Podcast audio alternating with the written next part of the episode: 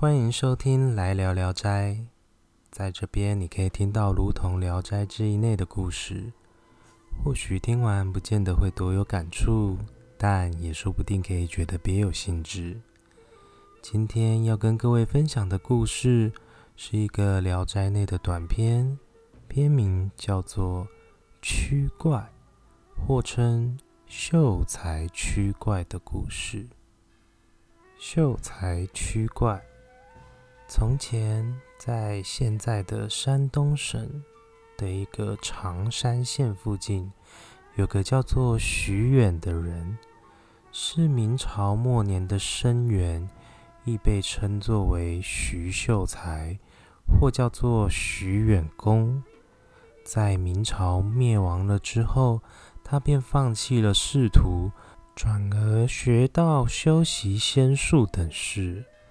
经过一番修行后，徐远公便略微习得了一些画符啊、念咒之类的科仪法术。而在该乡里的周遭附近，都知道会有施法术的徐远公这样的人物。而后某日，在附近的县城里，有位经商致富的有钱人，他准备了一些礼物。并且很诚挚、诚恳地写了一封信，还派仆人带着马去请托徐远公啊。徐远公问这个来人：“您们家的主人如此大费周章地邀请我，是想要我去做什么呢？”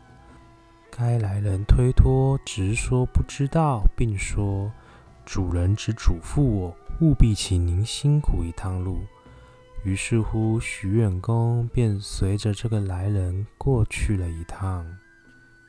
徐远公到了该位有钱人家的家中，该名富翁在家中的中堂设宴款待他，礼数做得很足，也是很恭敬的态度。然而却只字不提请徐远公远道而来的目的。徐远公忍不住。便问：“您请我来要干什么呢？希望您可以告诉我。”然而该名主人却只是说是慕名相邀，绝无他意，只是不断地劝酒，但其说话又吞吞吐吐的，令人很费解。言谈之间，竟不觉天色已晚。主人家又邀请徐远公到他们家的私家花园里面继续饮酒作乐。那座花园园底建构的可以说是很有风韵，不过竹林遮掩，景物阴森，各种类的花草纷乱繁杂，有些景致甚至隐没在杂草丛当中。主人带着徐远公来到了园底中的一座亭阁，只见该楼板斑驳，墙上还挂着一堆蜘蛛网，大大小小，上上下下，徐远公想要数也数不清。再过了几巡酒后，天色也整个暗黑了下来，该位主人便命仆人们。点起蜡烛，想要继续饮酒作乐，但在此时，徐远公他推辞说不能再喝了，有点不胜酒力了。主人就让这些仆人撤掉酒席，开始煮起茶来。一些仆人慌慌张张地撤下了酒菜之后。放在那座亭阁左手边的一个屋子内的桌上，茶才刚泡好，还没有喝到一半，这个有钱人家的主人便借故离开了。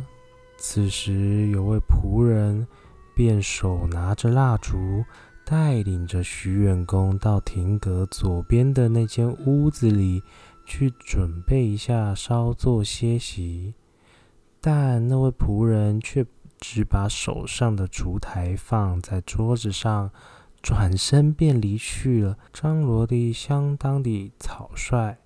徐远公一开始有些疑惑，以为那位仆人大概会去拿一床棉被来陪伴自己。谁知过了很久，周遭的人声竟然都消失了。徐远公此时就自己把房门关好，上床准备来就寝。只见窗外皎洁的月光照映到了屋内，月影浮现在床上。窗外归巢的小鸟、晚秋的虫儿，一时之间都叽叽喳喳地鸣叫了起来。此时的徐远公不知怎么的，心中烦乱不安，始终不能安眠入睡。过了一会儿，在窗外的虫鸣鸟叫以外，只听见楼板上有奇怪的声响，好像是在踢球会发出的声响一样。那个声音不知怎么的很大声，而位置一会儿又到了楼梯。又一会儿，那个声音又越来越近，到了门前。徐秀才这个时候只感到万分惊恐，毛发都耸立了起来。他慌忙地用他的棉被把头给蒙上。就在这个时候，房门已经哗啦的一下被打开了。徐秀才掀开一小角的被子角。想偷偷地窥探开门的状况，才发现原来有一个兽头人身的怪物闯了进来。那个生物全身是毛，长如马鬃，并且呈现深黑色，而且牙齿辽长，像俏丽的山峰一样。那个目光炯炯，犹如火炬一样。好像还散发着光芒一样。那个怪物来到桌子前面，舔食盘中的残羹剩饭。其硕大的舌头一溜过，盘子便被舔得干干净净，如同洗过一般。过了一会儿，怪物慢慢地走到了床前。开始闻嗅起这个徐秀才的被子。徐秀才这个时候骤然地坐了起来，猝不及防地掀开被子，并且盖在那个怪物的头上，再用双手按住，并大呼狂喊一番。这让那个怪物出乎意料之外，也受到了惊吓，便挣脱身子，想要开门来窜出一样。徐秀才慌忙地穿好了衣裳，跳下床，向外飞也似的也逃了出去。他本来想要推开这个圆底的大门，却发现门已经从外面被锁上了。徐秀才惊觉竟然出不去，便绕墙而走，好不容易找到一段矮墙，便攀墙逃了出去。在该墙外，刚好是这位有钱人家的马棚。在里面看顾马匹的仆人被惊扰而起来了。此时的徐秀才便把刚才的事情跟他说了一遍，并请求能够在马棚内度过剩下的夜晚。就在后来天快要亮的时候，那位有钱人家的主人便派人想去查看一下这个徐远公的动静。却发现徐远公已经不在那个亭阁旁边的屋子里面了。来人大惊，到处找寻，后来竟然在马棚里面找到徐秀才。徐秀才出来之后，非常恼怒的对那个主人说：“我原本就不擅长来驱赶妖怪，而你叫我来，却又事先一句话也不告诉我。”我原本的行囊里面有一个柄法宝如意钩啊，你又没有给我送来，你这不是存心想要害死我吗？该名有钱人家连忙谢罪回应道：“我原本打算告诉先生，但又怕您为难，我也不知道您袋子里面有法宝如意钩啊。看在我们昨天原本相谈甚欢的份上，请原谅我这些罪过好吗？”徐秀才听到这些话后，仍然一直非常的泱泱不乐。后来还向该位主人要了一匹马，便径自地回去了家中。但说也奇怪，从此之后，那怪物也再也没出现了。之后，那位有钱人家的主人，每逢在奇思家园邸里面宴请宾客的时候，总是带着笑脸跟客人说道：“现在我这个园邸内能够安静无事，我是不会忘了，这都是徐远公的功劳啊。”意识是评论。不管是黄色的狸猫，或是黑色的狸猫，能抓得到老鼠的才是杰出的王者狸猫。这可不是句空话。假如徐远公掀开被子，大呼狂喊之后，隐瞒自己害怕惊惧的这个心理，然后公然宣称驱怪是自己的技能。那么天下人一定会说，就连神仙也追不上徐远公啊！以上是《聊斋志异》内秀才驱怪的故事内容，以及蒲松龄的评论。而我自己是怎么来看待这则故事呢？其实我反倒觉得这篇故事，如果放到现代来说，也会蛮像是在职场上也好啊，或是在学校内也罢。亦或者是在经营人际社团的时候，常常会遇到的情况。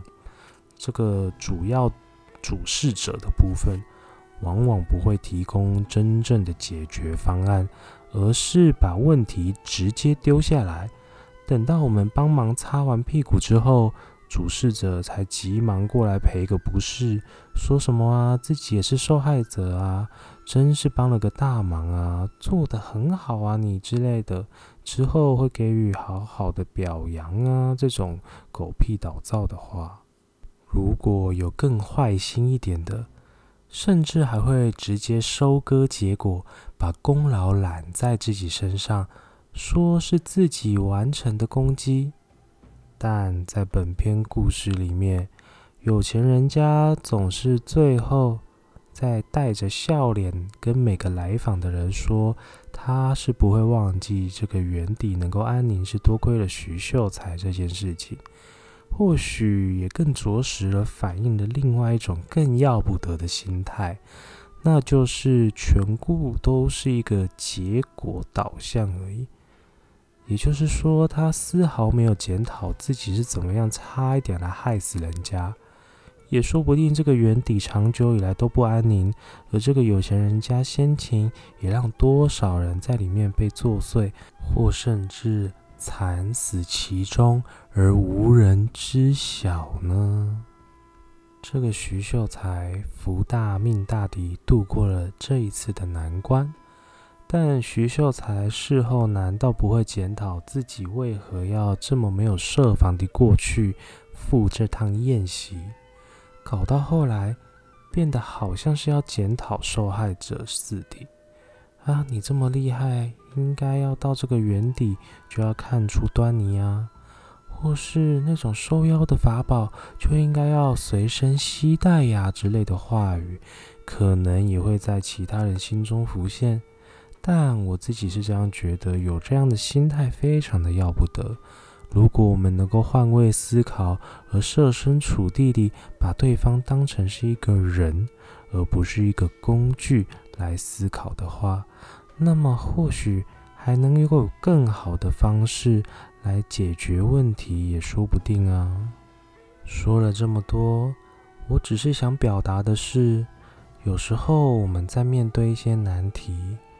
或是想要寻求一些专业人士，或者是一些不同的建议的时候，我们心中的那个真意一定也需要表现出来，而不是保持着一种“哎呀，我说出来啦，或许对方就不会愿意帮忙啦”，或是我说出来了，事情可能就不会成功啦之类的这种心态，隐而不答所造成的结果。